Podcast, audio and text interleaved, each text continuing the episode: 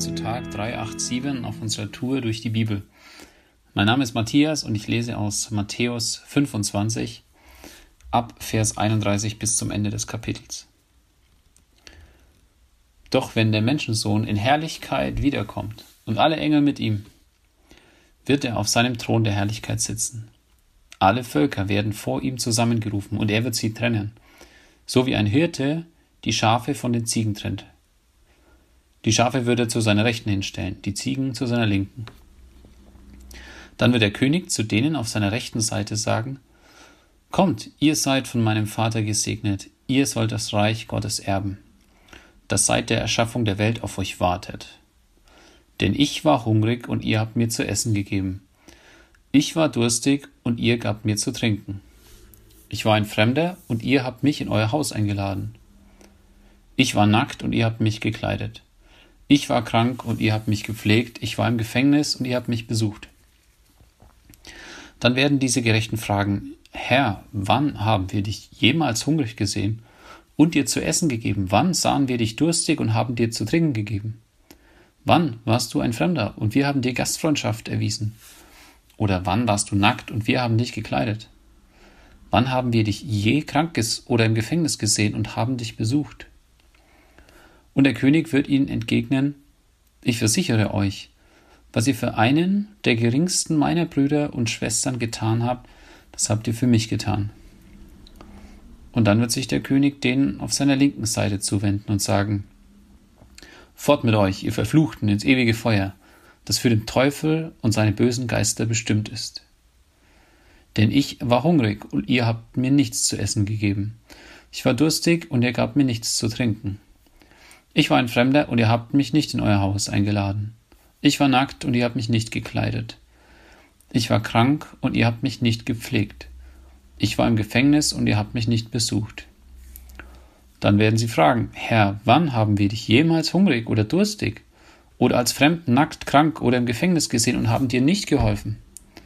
Und er wird ihnen erwidern, ich versichere euch, was ihr bei einem der geringsten meiner Brüder und Schwestern unterlassen habt, das habt ihr an mir unterlassen.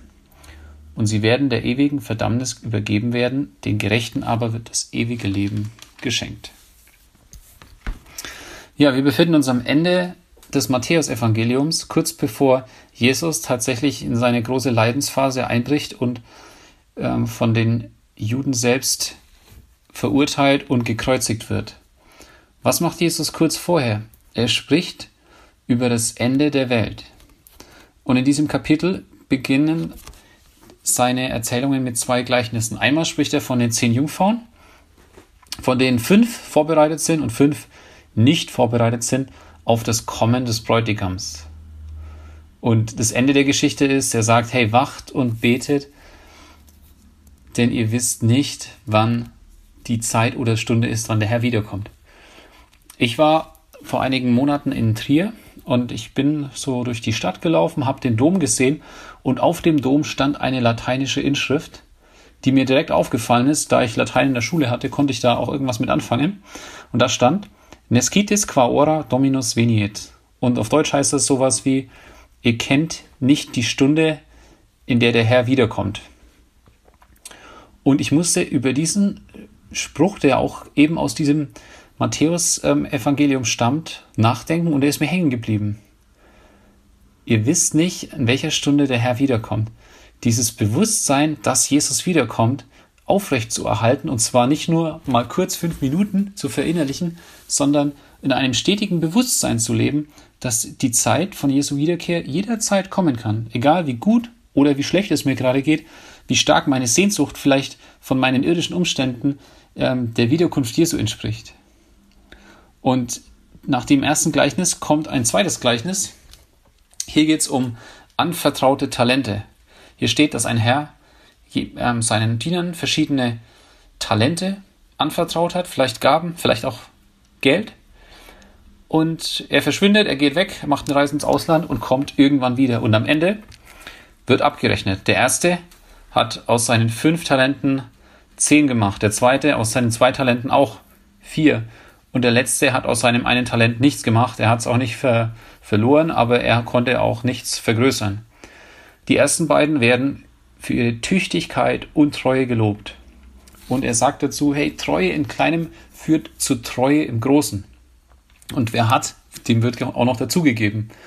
Das ist vielleicht ein bisschen ein kapitalistischer Ansatz, aber ich finde es interessant, wie, ähm, wie viel Treue ähm, Jesus wert ist und warum er diese, dieses Gleichnis erzählt. Und der krönende Abschluss ist der Abschnitt, den ich eben vorgelesen habe. Er spricht vom Endgericht. Er guckt quasi in das Finale, die endgültige Abrechnung. Irgendwann ist es zu Ende und dann hören wir nur von zwei Kategorien. Die einen zur linken, die anderen zur rechten. Und die einen, für die einen geht es gut aus, für die anderen geht es schlecht aus. Es gibt keinen Mittelweg oder irgendwie so ein, ja, so ein Kompromiss.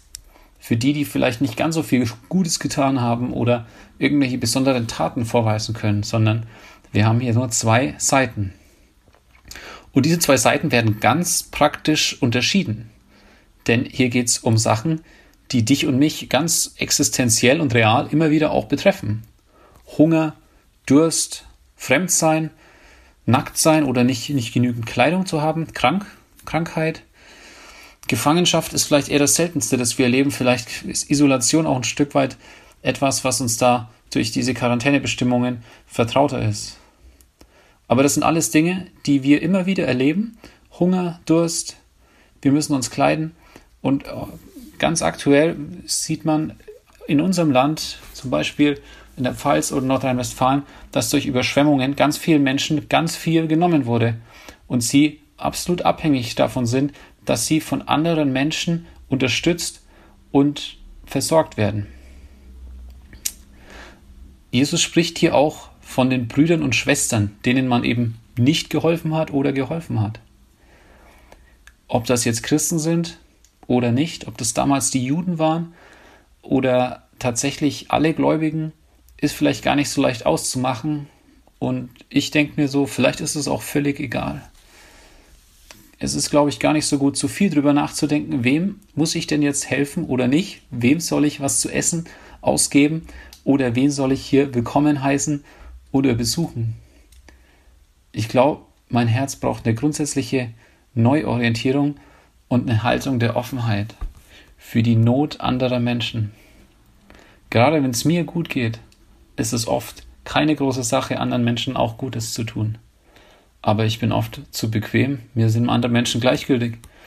Und die Toleranz, die in unserer Welt so groß gehalten wird, ist für mich eine Riesenlüge, weil es oft nur darum geht, dass man es aushalten kann, dass der andere vielleicht Dinge anders sieht oder hier in dem Fall, dass der andere hungrig ist, durstig ist, vielleicht nicht genug Kleidung hat oder nicht genug Medizin, um leben zu können. Und Toleranz ist hier nicht gefragt, sondern hier ist tatsächlich praktische Liebe gefragt. Wirklich auf andere Menschen zuzugehen und sich ihrer anzunehmen in ihrer Not. Und ich entscheide heute selbst, ob ein guter Tag ist, für einen guten Tag ganz praktisch jemandem zu helfen, der meine Hilfe braucht. Lass Gottes Wort in deinem Alltag praktisch werden.